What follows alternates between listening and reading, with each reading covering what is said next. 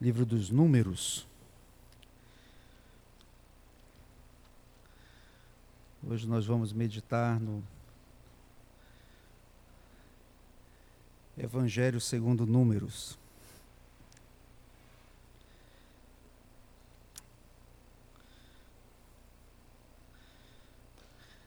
Nós herdamos esse nome, o nome desse livro, Números, que é o quarto livro da lei, como nós conhecemos, da versão grega do Antigo Testamento, chamada Septuaginta, pelo fato dele focar muito na contagem, há muitos números de fato no livro dos Números. No hebraico, o seu nome significa, o seu nome pode ser, nós encontramos duas formas de identificar esse livro na Bíblia hebraica. Ele disse ou no deserto. E ambos os títulos que são conhecidos desse livro na Lei de Moisés vêm do primeiro versículo do livro de Números, capítulo 1, versículo 1. Tanto fala ele disse ou o Senhor falou, quanto no deserto. Ah, o seu propósito está em narrar histórias que mostram a transição entre a antiga geração, aquela geração que foi proibida de adentrar na terra de Canaã, e a nova geração, aquela que agora vislumbra já a possibilidade de adentrar a terra de Canaã, advertindo-os acerca da necessidade de fé de renovar em cada dia sua fé, em continuar a progredir nessa caminhada do deserto rumo à terra que o Senhor prometeu aos seus pais. E esse livro ele é muito importante na história da redenção, aliás, toda a Escritura, claro, mas ah, nós percebemos como Paulo usa, por exemplo, o, é, a história de, narrada em números, essa história do deserto, do povo do deserto, já prestes a adentrar a terra prometida. A maioria dos eventos que Paulo se refere nas suas cartas são acerca da peregrinação ou daquilo que aconteceu no deserto, conforme registrado em números. O próprio Senhor Jesus, há um evento aqui, nós não leremos, mas se você está com a sua Bíblia aberta aí, o capítulo 21 depois que o povo começou a, a, a, murmurar no deserto, o Senhor então envia como manifestação, sim, da sua, do seu, da sua disciplina sobre o povo, serpentes abrasadoras. E essas serpentes começam a picar as pessoas, e elas começam a morrer, e então o Senhor ordena a Moisés que o Senhor, aliás, Moisés intercede ao Senhor primeiro, e o Senhor ordena a Moisés que fizesse uma serpente e colocasse sobre uma, uma haste.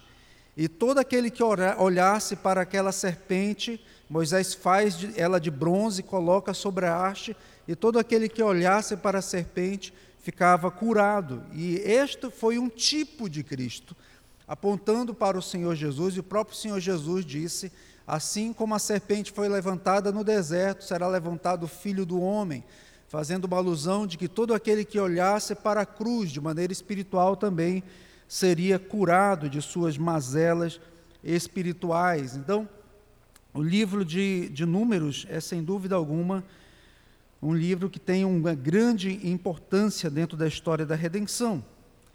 E lá na congregação do Conjunto Cidadão, eu estou expondo segunda, a segunda carta de Pedro.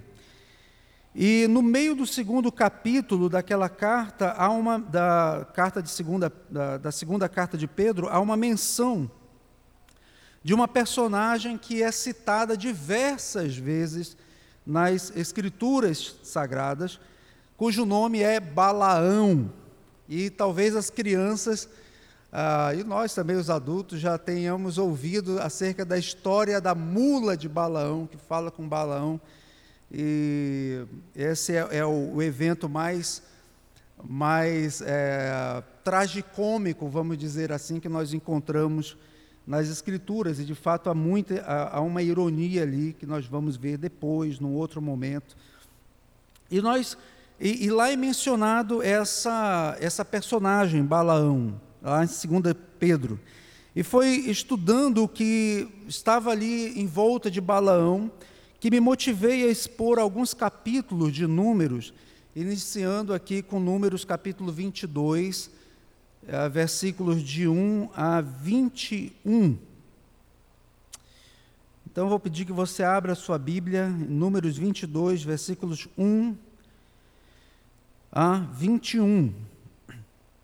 Hoje nós ainda não veremos a história da mula de Balaão, mas é importantíssimo esse, eh, esses capítulos, principalmente os capítulos 22, 23, 24, 25, que eu, pela graça do Senhor, pretendo expor para os irmãos nessa sequência em números, a partir das, de eventos que envolvem a história dessa, dessa personagem chamada Balaão, que é um, um, um símbolo ou um marco de, do, de um falso profeta ou de um falso mestre, como Pedro também aplica ali e que tantas vezes e que fez inclusive o povo de, de Israel tropeçar na fé. Mas leiamos então Números, capítulo 22, versículos 1 a 21. Tendo partido os filhos de Israel, acamparam-se nas campinas de Moabe, além do Jordão, na altura de Jericó. Viu, pois, Balaque, filho de Zippor, tudo o que Israel fizera aos amorreus. Moabe teve grande medo deste povo, porque era muito, e andava angustiado por causa dos filhos de Israel. Pelo que Moabe disse aos anciãos dos midianitas: Agora lamberá esta multidão tudo quanto houver ao redor de nós, como boi lambe a erva do campo. Balaque, filho de Zippor, naquele tempo era rei dos Moabitas. Enviou ele mensageiros a Balaão, filho de Beor, a Petor, que está junto ao rio Eufrate, essa cidade Petor fica próximo, inclusive, a Arã, a terra de onde veio, a, a, de onde vieram, veio Abraão, por exemplo. Está eh, junto ao rio Eufrates, na terra dos filhos do seu povo, a chamá-lo, dizendo: Eis que um povo saiu do Egito, cobre a face da terra e está morando defronte de mim. Vem, pois, agora, rogo-te, amaldiçoa-me este povo, pois é mais poderoso do que eu, para ver se o poderei ferir e lançar fora da terra. Porque sei que a quem tu abençoares será abençoado, e a quem tu amaldiçoares será amaldiçoado. Então foram-se os anciãos dos Moabitas e os anciãos dos Midianitas, levando consigo o preço dos encantamentos. E chegaram a Balaão e referiram as palavras de Balaque. Balaão lhes disse: Ficai aqui esta noite e vos trarei a resposta, como o Senhor me falar. falar. Então, os príncipes dos Moabitas ficaram com Balaão. Veio Deus a Balaão e disse: Quem são este homem? Eh, quem são estes homens contigo? Respondeu Balaão a Deus: Balaque, rei dos Moabitas, filho de Zippor, os enviou para que me dissessem: ah, Eis que o povo que saiu do Egito cobre a face da terra. Vem agora, amaldiçoa-mo. Talvez eu possa combatê-lo e lançá-lo fora. Então disse Deus a Balaão: Não irás com eles, nem amaldiçoarás o povo, porque é povo abençoado. Levantou-se Balaão pela manhã e disse aos príncipes de Balaque: Tornai a vossa terra, porque o Senhor recusa deixar-me ir convosco. Tendo-se levantado os príncipes dos Moabitas, foram a Balaque e disseram: Balaão recusou vir ter convosco. De novo enviou Balaque príncipes em maior número e mais honrados que os primeiros, os quais chegaram a Balaão e lhe disseram: Assim diz Balaque, filho de Zippor: Peço-te, não te demores a vir a mim, porque grandemente te honrarei e farei tudo o que me disseres. Vem, pois, rogo-te, amaldiçoa-me este povo. Respondeu Balaão aos oficiais de Balaque: ainda que Balaque me desse a sua casa cheia de prata e de ouro, eu não poderia traspassar o mandado do Senhor meu Deus para fazer coisa pequena ou grande. Agora, pois, rogo-vos que também fiqueis aqui esta noite, para que eu saiba o que mais o Senhor me dirá. Veio, pois, o Senhor a Balaão de noite e disse-lhe: Se aqueles homens vieram chamar-te, vai-te, vai com eles. Todavia farás somente o que eu te disser. Então Balaão levantou-se de manhã, pela manhã, albardou a sua jumenta e partiu com os príncipes de Moabe. Senhor, muito obrigado pela leitura da tua palavra. Nós lemos com temor e santo tremor e pedimos ao Senhor que venha falar a nosso coração Somente aquilo, Pai bendito, que o Teu Espírito Santo, nosso divino preceptor, aquele que ensina-nos a verdade, venha falar a palavra de Cristo à nossa vida. Em nome de Jesus é que nós rogamos. Amém. Essa é, sem dúvida, uma dramática história que destaca tanto a soberania, o poder de Deus, quanto o seu cuidado para com seu povo, o povo da aliança, o povo que o Senhor escolheu para si. E para entendermos ainda melhor o contexto dessa narrativa, é importante que os nossos olhos se voltem ali para o finalzinho do capítulo 21, versículos 31 a 35, porque diz assim a palavra do Senhor: Israel habitou na terra dos amorreus, depois mandou Moisés espiar a Jazer, tomaram as suas aldeias, preste atenção, tomaram as suas aldeias e desapossaram os amorreus que se achavam ali. Então voltaram e subiram o caminho de Bazã, e Og, rei de Bazã, saiu contra eles, ele e todo o seu povo a peleja em Edrei. Disse o Senhor a Moisés: Não o temais, porque eu dei na tua mão a ele, a todo o seu povo e a sua terra, e far-lhe-ás como fizeste a Seom, rei dos amorreus que habitavam que habitava em Esbom. De tal maneira o feriram a ele e seus filhos e a todo o seu povo, que nenhum deles escapou, e lhe tomaram posse da terra. Então, o povo de Deus estava causando aquilo que nós poderíamos chamar de causando terror naquela, naquela marcha rumo à terra prometida. E, sem dúvida alguma, eles eram parte importante da manifestação da ira e do juízo de Deus sobre aquelas nação, nações pagãs. Naquele momento da história, aquele, aqueles povos seguiam a outros deuses, adoravam a, outros, a outras divindades, construíam para si ídolos, viviam uma vida completamente alheia à vontade do Senhor, e Deus então levantou o seu povo como instrumento da sua ira, para fazer com que o seu nome fosse conhecido de fato entre eles. E ao saber que o povo havia acampado nas campinas de Moabe, olha aí o versículo de número 1, agora do capítulo 22, o rei daquele povo, dos moabitas, Balaque, pensou: agora nós estamos realmente liquidados, porque aquele povo que vem trazendo a destruição por onde passa, é, eles têm algo de especial sobre eles. Nós, é inconcebível que nós, devia estar pensando Balaque, povo já estabelecido nessa terra há anos, estamos vivendo aqui e herdamos essa terra de nossos ancestrais, já estamos estabelecidos e vem um povo invasor que em tese teria menos condições de nos conquistar, mas eles adentram a terra e vão, por onde eles vão passando, eles vão desapossando tudo e conquistando terras para si, subjugando povos, derrotando, mata, matando pessoas. Deve haver alguma força maior sobre ele.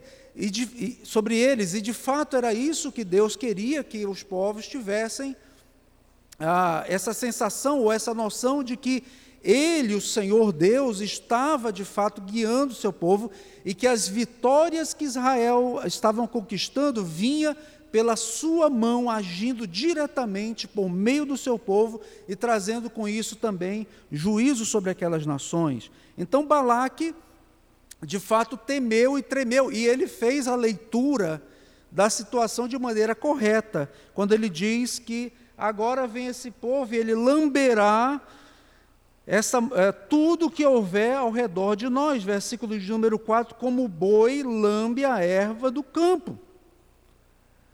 Então, o propósito de Deus estava sendo cumprido através daquele povo que, de fato, o nome de Deus estava sendo temido entre as nações. Quem é esse Deus de Israel? Esse povo que saiu, sabe Deus da onde? A gente soube que ele veio escravo do Egito e agora está aqui causando esse maior terror. Foi então que Balaque pensou numa estratégia muito comum daqueles dias. Vou contratar alguém que possa amaldiçoar aquele povo para que possamos derrotá-lo facilmente. Ele então lembra de um conhecido agoureiro ou feiticeiro daquela região. E é interessante que esse nome Balaão, ele não é, ele não, não se tornará apenas conhecido a partir de então, em toda a história da redenção nas escrituras, seu nome será mencionado várias vezes até no Apocalipse nós encontramos o nome de Balaão. Mas a, a, as aquelas pequenas tabuinhas chamadas de argila na história, que eram registros antigos que foram encontrados por arqueólogos. Também algumas trazem inscrição sobre a história de um grande feiticeiro, de um grande mago daquele período chamado Balaão. Então ele era um nome conhecidíssimo naquela região. E o rei dos Moabitas pensou: eu preciso, ah, só, só existe uma forma de derrotar aquele povo. Eu preciso contratar esse homem para que ele lance um feitiço sobre Israel, para que então Israel seja derrotado. Ele envia mensageiros a Balaão com a seguinte mensagem, olha aí no versículo de número 6, para nós recordarmos. Vem agora, rogo-te, amaldiçoa-me este povo, pois é mais poderoso que eu para ver se, se o poderei ferir e lançar fora da terra, porque eu sei que a quem tu abençoares será abençoado, e a quem tu amaldiçoares será amaldiçoado. Além, dessa, das, além dessas palavras que revelam tanto o temor que existia com toda razão no coração de Balaque, ah, e também a sua fé na, em, em Balaão, a comitiva foi até. Eh, Balaque enviou uma comitiva muito especial, formada de príncipes do seu povo e também dos midianitas, que levassem até Balaão um preço do encantamento, como diz o versículo de número 7. Um valor que seria o preço do encantamento ou da feitiçaria. Balaque tem algumas suspeitas e algumas certezas no seu coração. Primeiro, que aquele povo de fato tinha alguma ajuda na perspectiva de Balaque sobrenatural, divina, que tem derrotado inimigos fortíssimos e já estabelecidos na terra. Segundo, Balaão, por sua força e poder nessa área, seria mais poderoso que as tais forças, forças sobrenaturais que confeririam, que, que davam força àquele povo, sendo importante aliado naquela hora para ele. E também a outra convicção que Balaque tinha era que Balaão era alguém que fazia o que fazia por dinheiro e não por princípios nobres. Ou seja, o serviço da feitiçaria de Balaão estaria disponível a quem pagasse mas ele queria logo então se antecipar e dizer: lança o feitiço, que aí agora vê, eles vão enfraquecer e nós vamos com o nosso exército e ah, capitulamos eh, aquele povo completamente. Mas tal não é a surpresa que nos é contada nessa narrativa, porque Balaão diz no versículo de número 8, olha aí na sua Bíblia, queria tomar conselhos com o Senhor É preciso extrair lições preciosas e intrigantes desde agora.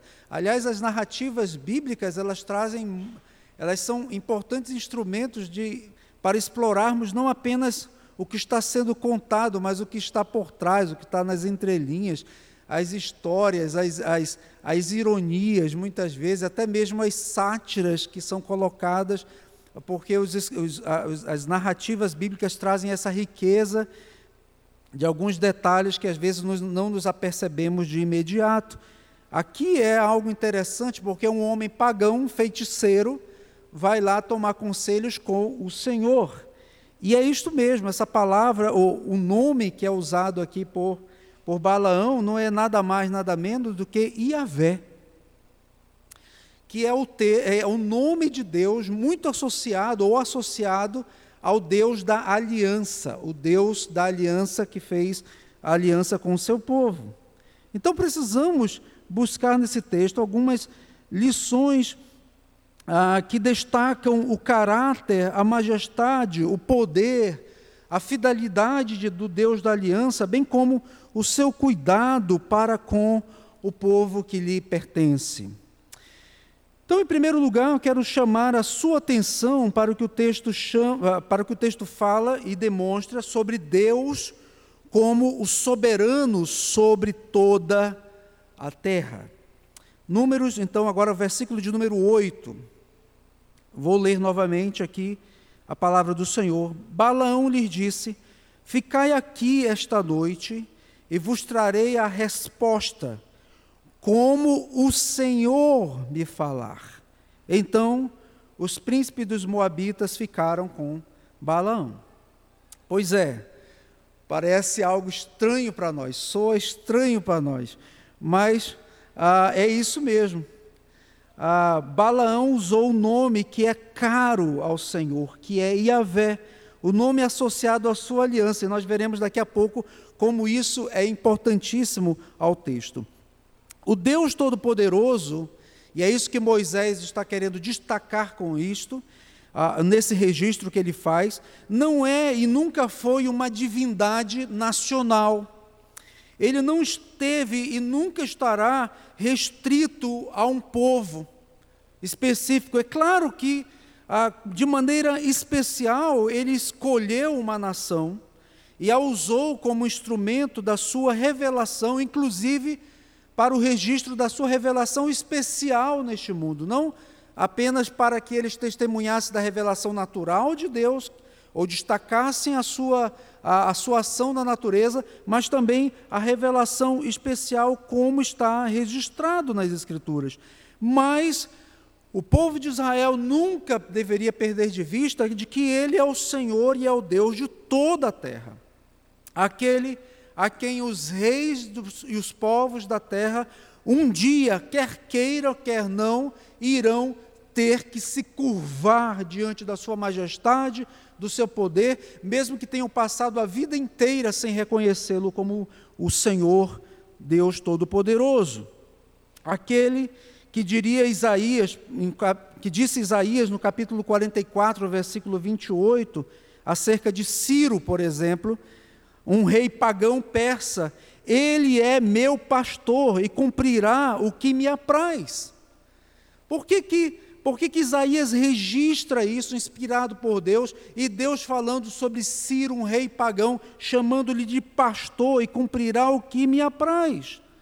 Porque nada acontece neste mundo que não venha sob a permissão e a autorização de Deus e nada ocorre sobre ele ou acima dele. Ele é soberano sobre as nações da terra.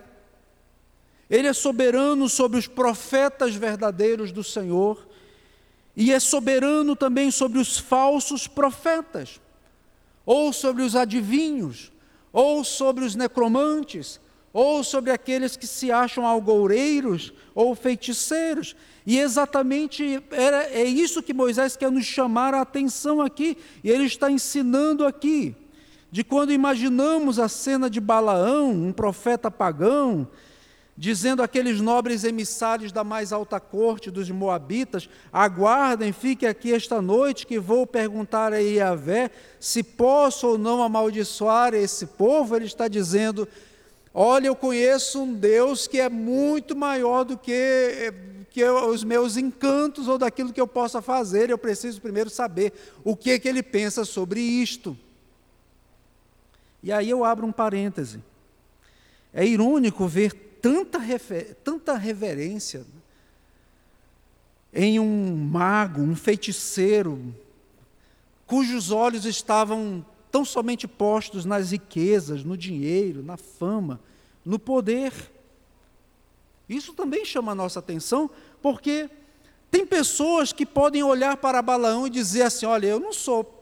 Eu não sou tão mal quanto era Balaão, quanto foi Balaão, né? eu não sou feiticeiro, eu não lido com obra das trevas, eu não quero acordo com Satanás, eu não faço feitiçaria, eu sou uma pessoa melhor do que Balaão.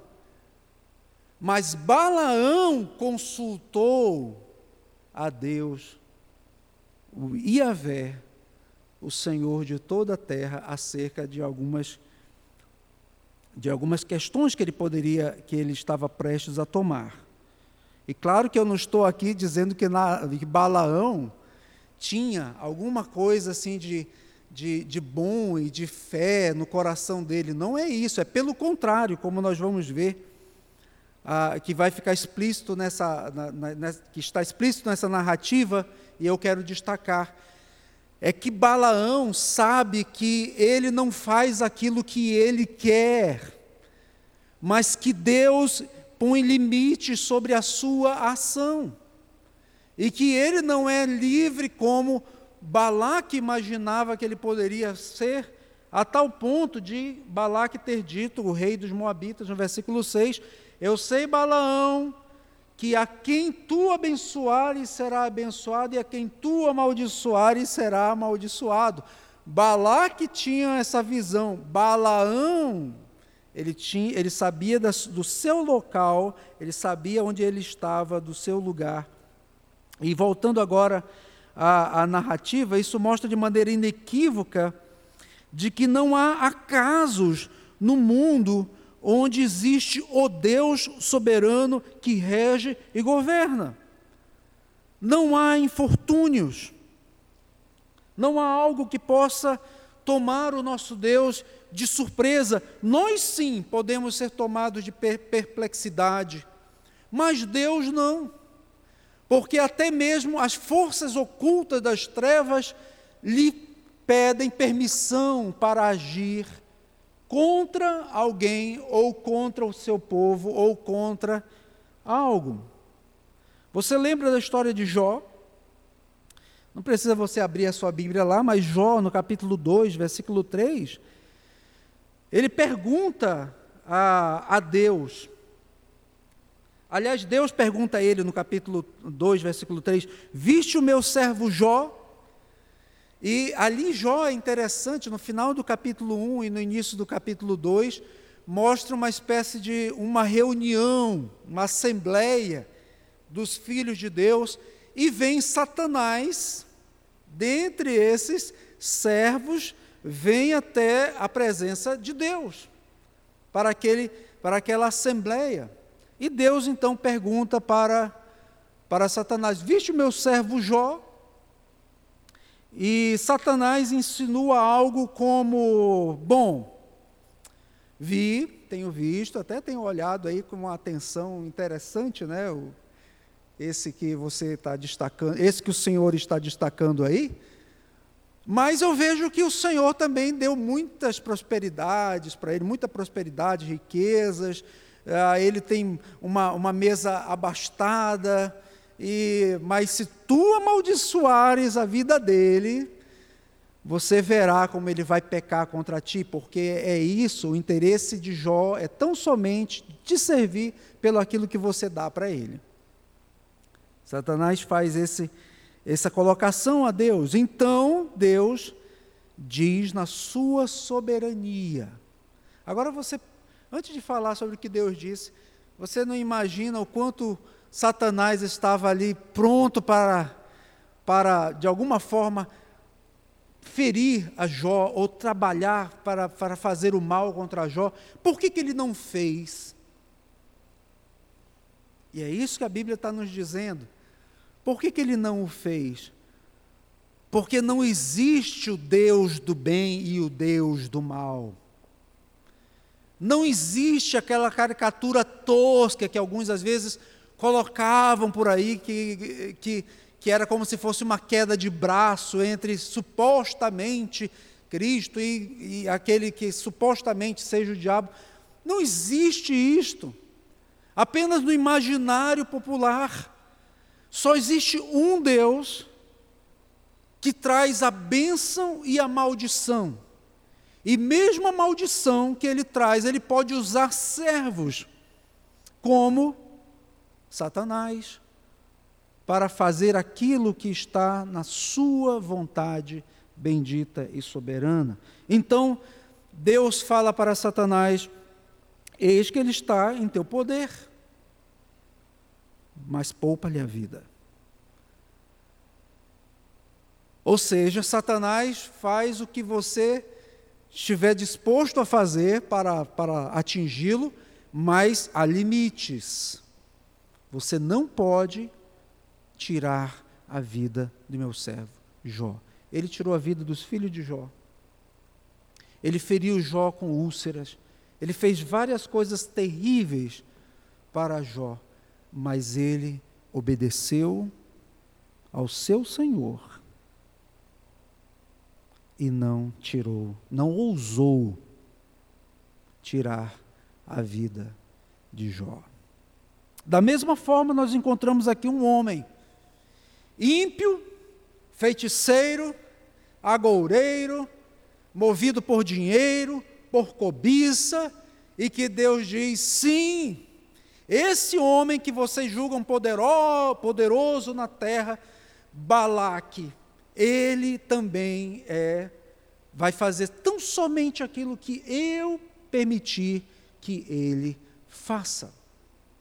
E tamanho é o temor até mesmo de Balaão por Iavé, e não é um temor de salvação, como nós vimos o registro de, em toda a Escritura, como Balaão é sempre usado para como ah, para ilustrar exatamente a perversidade dos falsos mestres, dos falsos ensinos, dos profetas, como ele perverteu, inclusive, o coração do povo de Deus, que nós vamos ver isso bem mais à frente.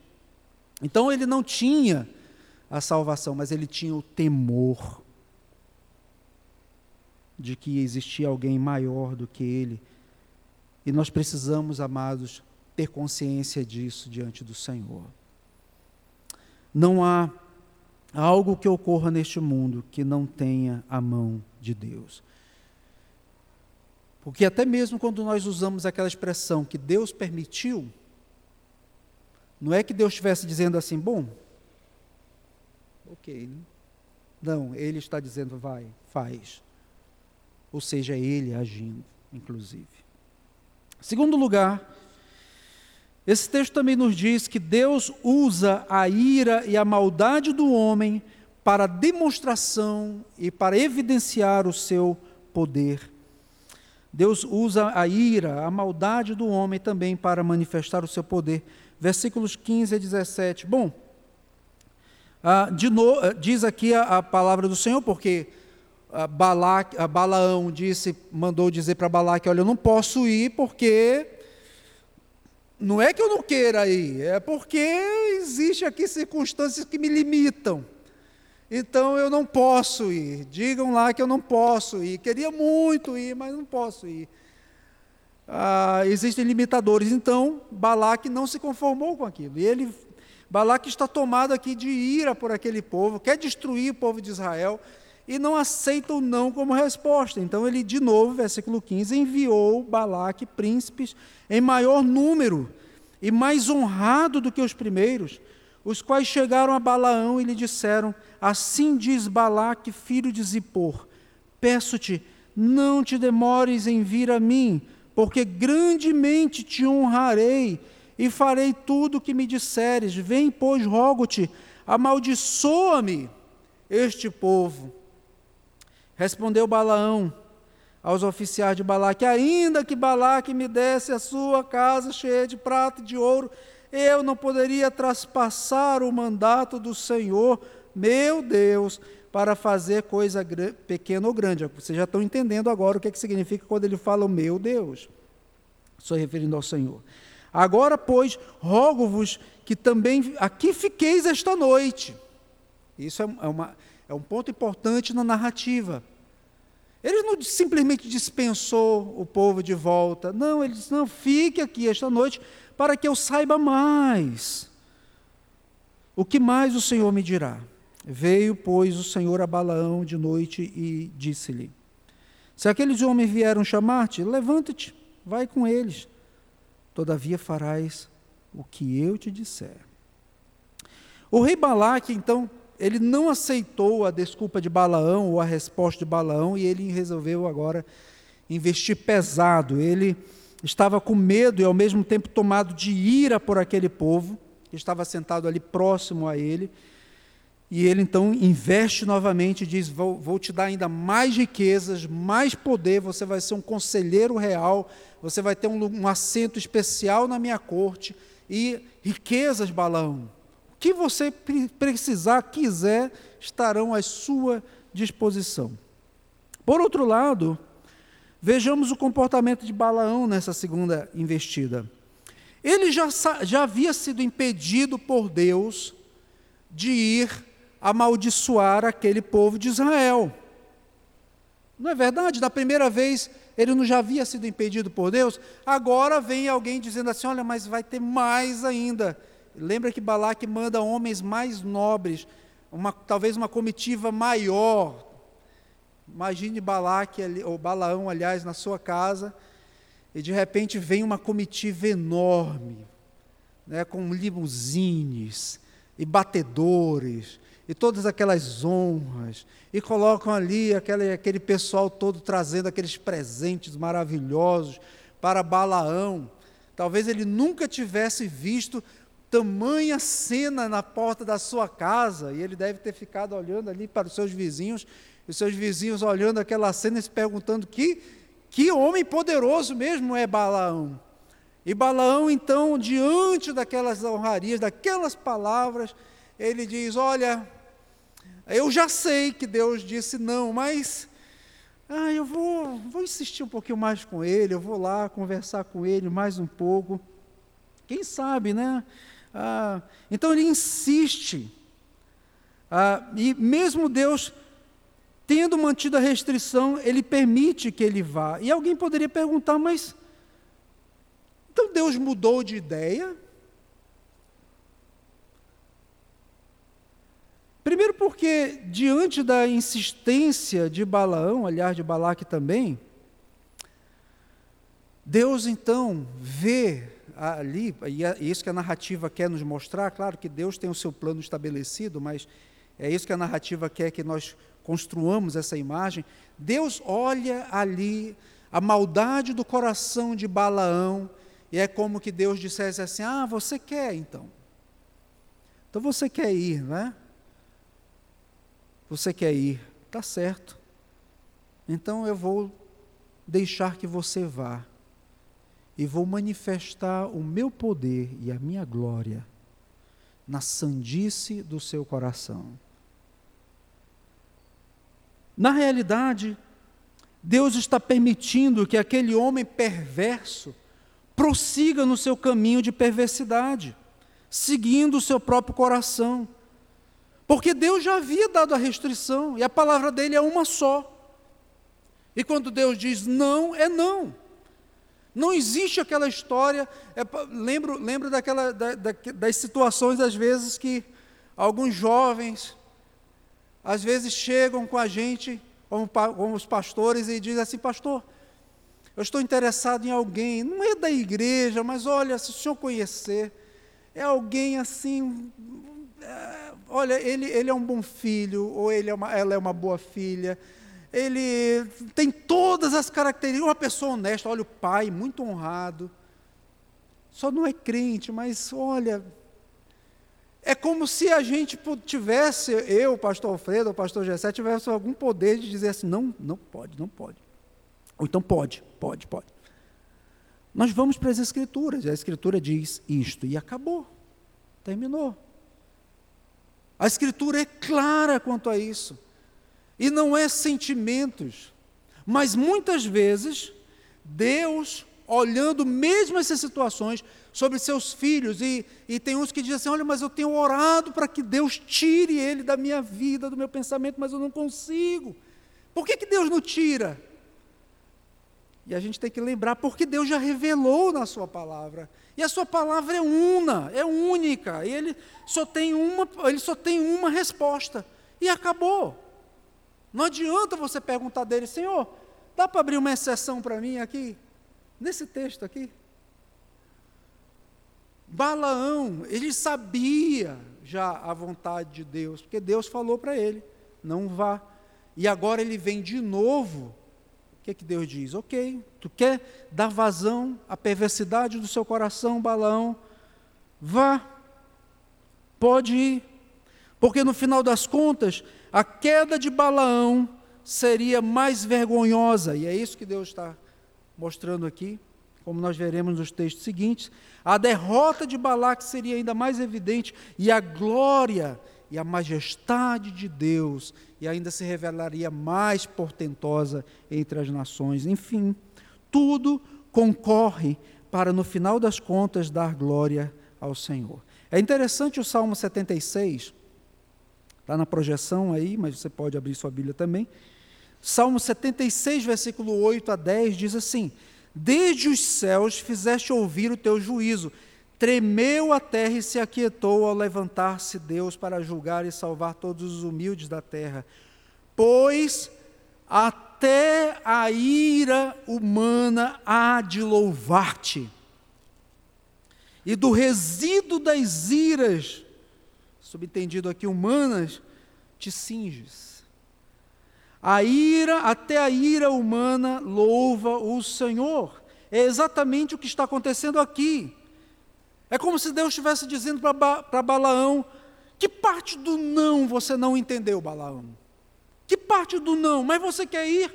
Ok, vá. Eu deixo que você siga os desejos do seu coração. É semelhante àquele juízo que nós vimos em, uh, colocado lá por Paulo em Romanos capítulo 1, versículo 28. Romanos capítulo 1, versículo 28, diz assim: E por haverem desprezado o conhecimento de Deus, já revelado na Sua palavra, está tudo claro aqui, mas homens preferem seguir os desejos do seu coração e a ignorar e a fechar os olhos para a vontade de Deus. O que, que o próprio Deus faz? Não é que a pessoa faz o que dá na telha ou ela, quer, ela acha que está fazendo o que dá na telha, mas diz a palavra do Senhor: o próprio Deus os entregou a uma disposição mental reprovável para praticarem coisas inconvenientes, ou seja, o juízo de Deus que se revela sobre a terra, inclusive sobre os homens que desprezam o conhecimento de Deus e que fazem aquilo que eles acham que eles estão fazendo porque eles são livres para fazer, Deus está dizendo: vocês fazem porque eu estou agora, agora é eu que estou dizendo, vão. E terrível coisa é quando Deus, como que empurra, né? aquela pessoa que diz assim: você quer ir, você vai rolar essa ladeira abaixo, agora eu mesmo vou te empurrar. Vai, faz a tua vontade e manifestarei em ti o meu juízo. É assim. É preciso então ressaltar aqui que Deus não está sendo fraco ou cedendo aos caprichos de Balaão, como se Deus dissesse assim: Ah, tá bom, Balaão, já que você falou com tanto jeitinho nessa noite, já que você veio assim, até mais, mais humildezinho, eu vou deixar que você vá. Não. O que acontece é que ele já havia dito a Balaão o que ele deveria fazer, e agora, quando ele consulta novamente a Deus, ele está buscando agora o seu juízo. Então Deus diz: vai, siga o seu coração. Em outras palavras, a ruína é certa sobre a sua vida e ainda será maior diante de Deus, diante de mim, diante dos homens. Então, até mesmo a ira e a maldade do homem, Deus vai usar para manifestar o seu poder. Nós vamos ver isso de maneira clara nos capítulos seguintes, irmãos, mas é importante observar isso. Deus não cede a caprichos humanos, Deus não abre exceções, Deus tem uma única palavra revelada há milênios. Aqui, a, a, e quando eu a leio, eu preciso tão somente obedecê-la e seguir o que Deus quer. Terceiro lugar, o que essa, que essa narrativa nos diz, é que ninguém também pode frustrar as bênçãos de Deus sobre o seu povo. Balaque superestimou os poderes de Balaão. Por mais poderosos que, ba que Balaão pudesse uh, demonstrar ou, ou se mostrar, por mais poderoso que ele pudesse se mostrar, ele jamais seria aquele, uh, aquela personagem que Balaque pensou que de fato ele fosse. Né, do versículo de número 6 que já vimos, Sei que a quem tu abençoares será abençoado, e a quem tu amaldiçoares será abençoado. Quem é Balaão? Por quê? Porque Deus já havia firmado aliança com o seu povo, com, seu patri... com o patriarca daquele povo, lá com Abraão. Gênesis capítulo 12. Abraão que saiu de uma terra vizinha, próxima ali de, Bala... de Balaão, muitos anos antes Ora, disse o Senhor a Abraão: Abraão, sai da tua terra, da tua parentela, da casa de teu pai, vai para a terra que te mostrarei. De ti farei uma grande nação e te abençoarei te engrandecerei o nome. Sê tu uma bênção. Abençoarei os que te abençoarem, amaldiçoarei os que te amaldiçoarem. Em ti serão benditas todas as famílias da terra. Em outras palavras, sobre aquele povo estava a bênção do Senhor. E ninguém poderia tocar naquele povo a não ser que Deus desse uma ordem expressa, como algumas vezes ele deu. Para a, a, a Babilônia, ir lá e, e, e derrotar aquele povo como manifestação, sim, da sua disciplina sobre o seu povo. Então, em outros episódios, até mesmo, durante essa caminhada até a terra de Canaã, existiram derrotas no deserto também, mas ninguém tem autoridade em si para intentar algo contra aqueles que são eleitos do Senhor, abençoados pelo Senhor. Aquele era um povo protegido por Deus. Por isso mesmo o Senhor restringiu a ação daquele profeta e disse: Você não vai proferir maldição contra eles, porque sou eu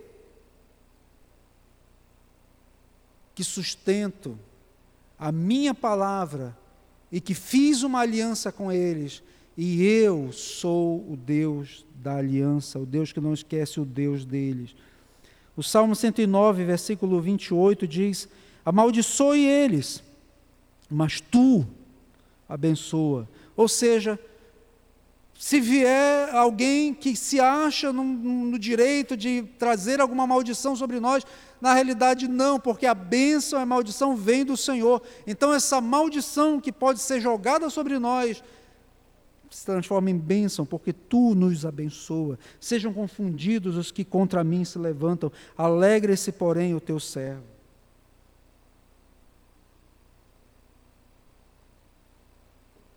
No final das contas, tudo se é, reverte em bênção para os seus, como nós vamos ver nos capítulos seguintes, todas as vezes que Balaão tentou proferir uma maldição, da sua boca saíram palavras de bênçãos para o povo de Deus. O poder das trevas não pode nada contra aqueles que são protegidos do Senhor. Pelo poder dele e porque ele é o Deus que sustenta a sua palavra. Eu gostaria então de encerrar, queridos, trazendo algumas aplicações para nós, diante daquilo que vimos nesta manhã sobre essa história ah, registrada em números. Primeiro lugar, não existem acasos para Deus e nem acasos neste mundo. Não existem acasos. Tudo é perfeitamente guiado para um fim, para um propósito, sob a poderosa mão de Deus.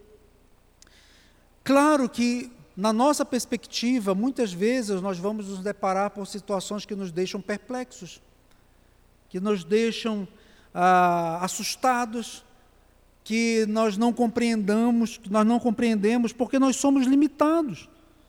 Por isso mesmo, nós devemos ainda nos entregar mais ainda sob a poderosa mão do Senhor. Lembre que, enquanto está acontecendo toda essa situação de Balaque enviar mensageiros a Balaão, e toda essa, essa, essa situação de que Deus está tratando com Balaão, onde é que está o seu povo? Estava lá, acampado.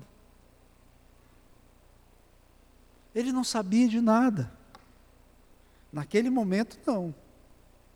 No momento que estava acontecendo a história, não. Depois, claro, Deus revelou a Moisés, Moisés registrou. Mas no momento que estava ali, no momento que eles estavam acampados, como diz o versículo de número 1, nas campinas de Moabe, eles estavam fazendo comida. As crianças estavam brincando, talvez com os animaizinhos lá. Eles estavam vivendo a vida deles, mas nos bastidores o Senhor Deus estava livrando o seu povo.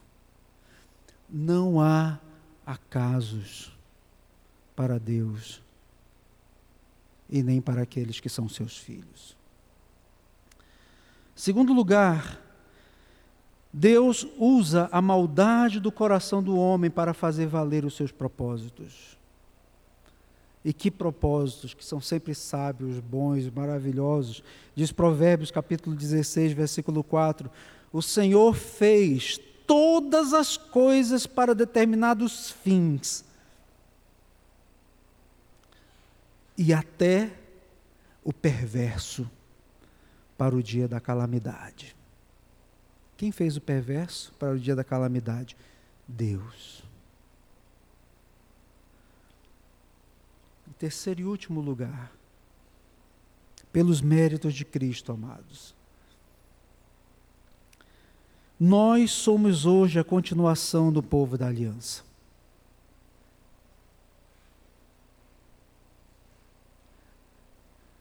Assim como o Senhor, quando o Senhor escolheu, aliás, ali Abraão e fez aquela aliança com Abraão, escolhendo para ali um povo para si, para revelar ali o seu poder, a sua vontade, já estava clara ali, já estava de maneira embrionária ali a semente de Cristo que percorreria gerações, que veio desde a mulher e aí encontrou-se ali com Abraão e continuou até Cristo e que está presente hoje em nós. Nós somos a descendência de Abraão, nós somos o Israel de Deus. E por que, que nós somos o Israel de Deus? Porque Cristo nos comprou naquela preciosa cruz. E como Paulo deixa claro na sua carta, hoje nós somos os de fato israelitas pelos méritos de Cristo, então, nós somos, nossa vida está bem guardada nas mãos do Senhor. Como disse o Senhor Jesus, lá em João capítulo 10, versículo 28, eu lhes dou a vida eterna, falando das suas ovelhas. Jamais perecerão e ninguém as arrebatará da minha mão. Ele me guardará até o fim nem os balaques ou os, os balaãos do presente, quem quer que seja, tem qualquer poder sobre mim, a não ser Cristo. Romanos capítulo 8, versículo 38 a 39, Paulo deixa de maneira clara isto. Quem poderá se levantar contra o povo de Deus? Balaque poderia destruir o povo de Deus? Balaão poderia amaldiçoar o povo de Deus? Não. Porque o Senhor ali, naquele momento, Cristo Jesus restringiu e derrotou os intentos de Balaque. Mas agora, revelado na cruz do Calvário, nós podemos dizer no versículo o seu poder redentor revelado, manifesto e cumprido na cruz do Calvário, na sua morte, depois da sua ressurreição, nós podemos dizer sobre nossa vida, porque eu estou bem certo. Romanos capítulo 8, versículo 38 a 39, de que nem a morte, nem a vida, nem os anjos, nem os principados, nem as coisas do presente, nem do porvir, nem os poderes, nem a altura, nem a profundidade, nem os balaques, nem Balaão, nem qualquer outra criatura poderá separar-nos do amor de Deus que está em Cristo Jesus, nosso Senhor. Como é maravilhoso nós meditarmos nisso saber que a nossa vida está bem guardada sob as mãos do Senhor. Que nós temos um Deus poderoso, o Deus poderoso, que age nos bastidores da história. Que tudo concorre para o seu louvor, sua glória e majestade. E saber que ao mesmo tempo, sim, assim como aquele povo era observado ali por Moabe, há inimigos da nossa vida nos observando também. Mas quando temos a Cristo, o mesmo que restringiu o poder de Balaão ali, aquele que se julgava, que julgavam ser o maior feiticeiro da época, é o Senhor que continua protegendo a minha vida, a nossa vida, diante do Senhor. Queridos, nele que nós devemos descansar cada dia, renovar a nossa alegria, a nossa esperança no Senhor. Ele que rege toda a história, as nações. Que o Senhor nos encha cada dia da sua graça e dessa convicção. E louvado seja o seu nome por isto. Oremos, convidar o pastor Alfredo para vir orar em nosso favor, impetrar a bênção.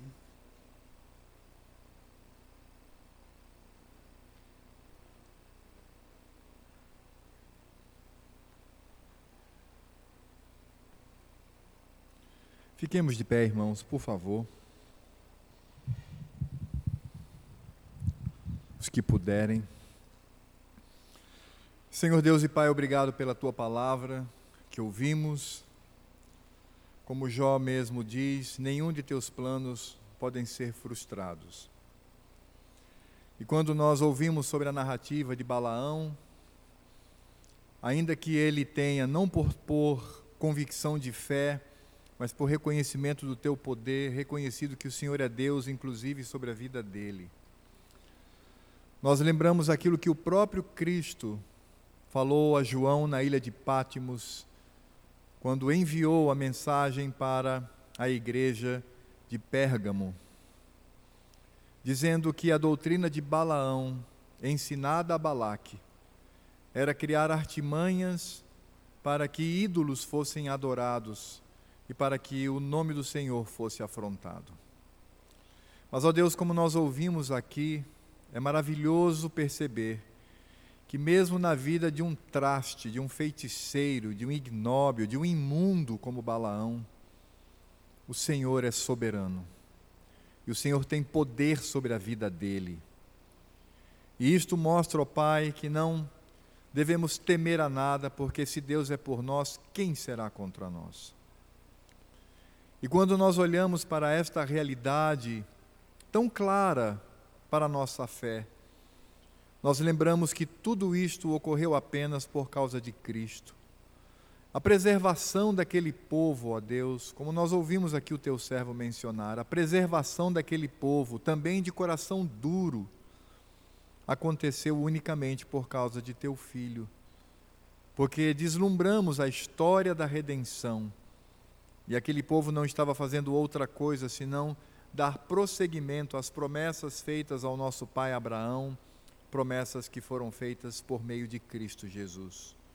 Porque Abraão, mesmo no momento do pacto e da aliança, quando ele mesmo deveria passar entre os animais partidos, ele não passa, ele adormece.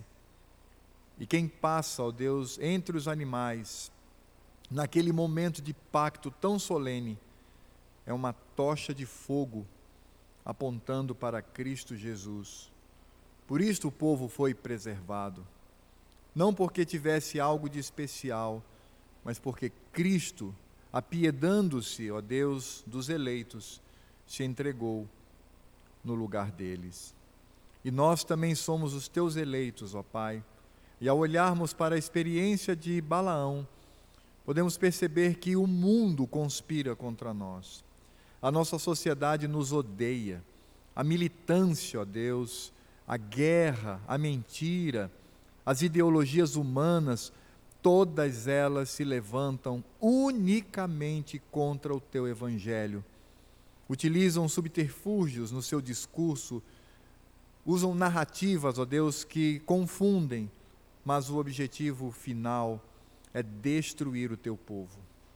Por isso nós encontramos balaques espalhados por toda a terra, contratando, ó Deus, homens como Balaão para destruir a tua causa, mas ela há de ser preservada por causa de Cristo Jesus. Cristo é o nosso Senhor, Cristo é o nosso Mestre, Ele é quem nos protege, Ele é quem nos conduz, e Ele é soberano sobre todas as coisas. E Ele mesmo disse que estaria conosco, ainda que passássemos por aflições. Te louvamos, ó Deus, e podemos dizer que venham Balaques, que venham Balaões sobre nós, mas nós estamos em Cristo Jesus. E por isso o Senhor olha para nós, se apieda de nós e nos preserva, não porque mereçamos, mas porque estamos em Cristo Jesus. A única causa de estarmos aqui tantos mil anos após este evento de Balaão. E nós estamos aqui firmes, ó Pai. O mundo continua no maligno, continua contra nós, mas o Senhor é o soberano. Ainda que o mundo, como fez Balaão, ensinando a Balaque artimanhas contra o teu povo, ainda que isso exista, nós estamos em Cristo Jesus e somente por meio dele somos preservados como teu povo. E isso também nos ensina algo muito importante, meu Pai. No mesmo contexto que a tua igreja no deserto vivenciava, como peregrinos naquele lugar, nós também somos peregrinos nessa terra, porque a nossa cidade não é esta, é a celeste. A nossa habitação não é Boa Vista, mas é a Jerusalém celestial. O nosso anseio não é termos uma vida ditosa daqui a alguns anos, mas é estar na tua presença por toda a eternidade. Por isso, o nosso alvo transcende este mundo. Somos peregrinos e somos peregrinos em Cristo Jesus. Por isto, nada pode nos atingir, nada, porque estamos preservados pelo Senhor unicamente por causa de teu Filho bendito, Cristo Jesus. E agora que a graça desse Jesus tão amado, que o teu amor, ó Pai, e toda a obra do teu Espírito Santo, que também é o Espírito de Cristo, estejam sobre nós e sobre todo o povo de Deus que se espalha por esta terra, agora e para todos sempre. Amém. Pode sentar, queridos, e eu gostaria de conhecer